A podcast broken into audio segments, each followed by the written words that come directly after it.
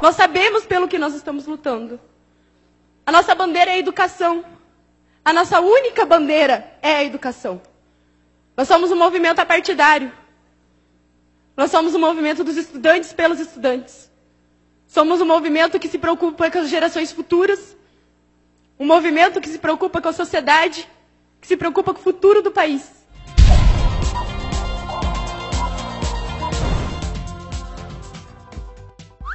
Elogiada por Lula, aluna do Paraná diz que falou o que todos queriam falar. Se o movimento é apartidário, mas é amplamente apoiado por personalidades da política como a presidenta caçada Dilma Rousseff, a senadora e assaltante de velhinhos Gleisi Hoffmann e até o ex-presidente que está prestes a ir para cadeia, Luiz Inácio Lula da Silva, imagina se fosse partidário, né? Sem contar que a tal adolescente seria filha de um militante petista. Tá de sacanagem, né? Depois vem com um discursinho de que não são culpados pela morte de um outro adolescente que foi esfaqueado dentro de uma dessas escolas invadidas, onde ele e seu coleguinha assassino teriam até consumido drogas juntos. Olha só.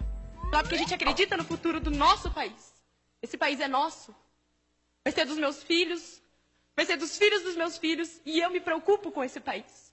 E nós estamos lá porque nós nos preocupamos com esse país. Ontem, eu estava no velório do, do Lucas e eu não me recordo de nenhum desses rostos aqui que estavam lá. Não me recordo de nenhum. E vocês querem me dizer? Nós sabemos que nós estávamos preocupados, sim. Vocês estão aqui representando o Estado. E eu convido vocês a olhar a mão de vocês. A mão de vocês está suja com o sangue do Lucas. Não só do Lucas, como de todos os adolescentes e estudantes que são vítimas disso. Não pode, porra! Mas a cereja do bolo mesmo foi ver o lindo discursinho feito por ela para que essas ocupações sejam visitadas. Eu convido vocês a participar das nossas ocupações. Eu convido vocês a nos visitar aí conhecer de perto. Oh, que legal!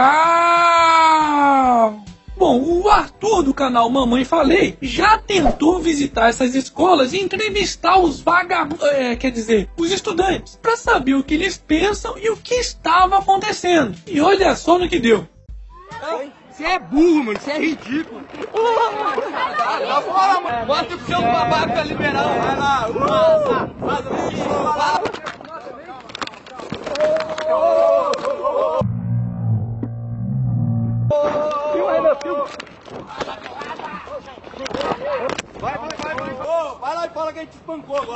Mas podem ficar tranquilos, pois essa festinha de vocês está com os dias contados. Pois termina nessa segunda-feira o prazo dado pelo Ministério da Educação para que os estudantes deixem os locais invadidos. Caso isso não ocorra, existe o risco do Enem, que é o Exame Nacional do Ensino Médio, ser cancelado nesses estabelecimentos. O que, no fundo, eu acho que é exatamente a intenção, viu? Porque estudar para passar na prova, ninguém quer. O curioso é que enquanto essas escolas públicas estão ocupadas, as particulares seguem tendo aula. E essa mesma minoria que está fudendo com as aulas dos estudantes da rede pública é que reclama que o filho de pobre não tem oportunidade. Hashtag vai estudar vagabundo. Momento. Jabá. E aí, já conferiu as novas estampas das camisetas do canal do Otário? Então confere o link na descrição do vídeo e adquira já a sua. Depois, não se esqueça de me mandar uma foto para eu publicar lá no Instagram do canal do Otário.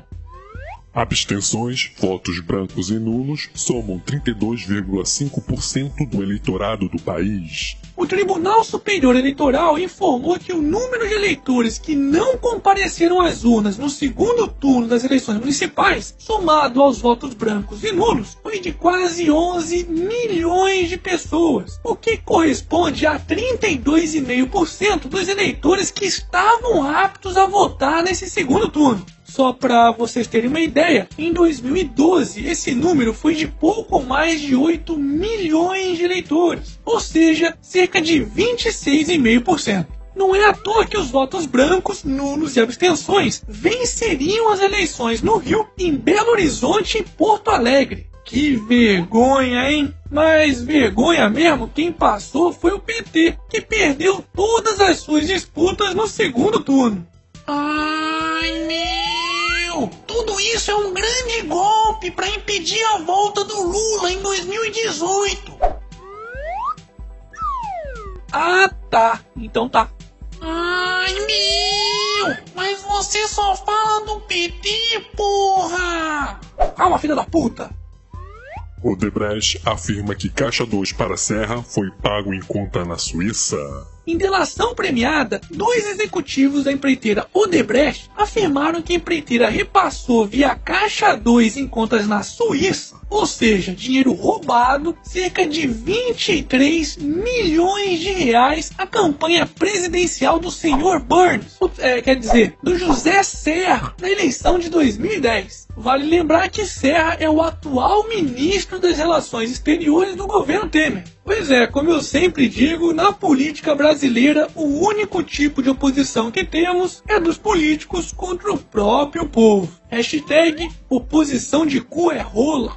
E para finalizarmos essa edição, Após escândalos com travestis, hum, dá-lhe pirocada. Alexandre Borges se afasta da TV e deixa o Brasil. é mesmo, é. Levou uma linguiçada. Foda-se! E esse foi mais um Otário News com as principais notícias do dia. E aí, curtiu? Então se inscreve aí nessa bagaça e arregaça esse like. Ah, ainda dá tempo de se tornar um patrão, doador ou assinante do site no canal do Otário e concorrer aos sorteios de adesivos e até dos bonequinhos do Otário, que ocorrem na primeira semana de todo mês. Então, corre lá! E amanhã tem mais!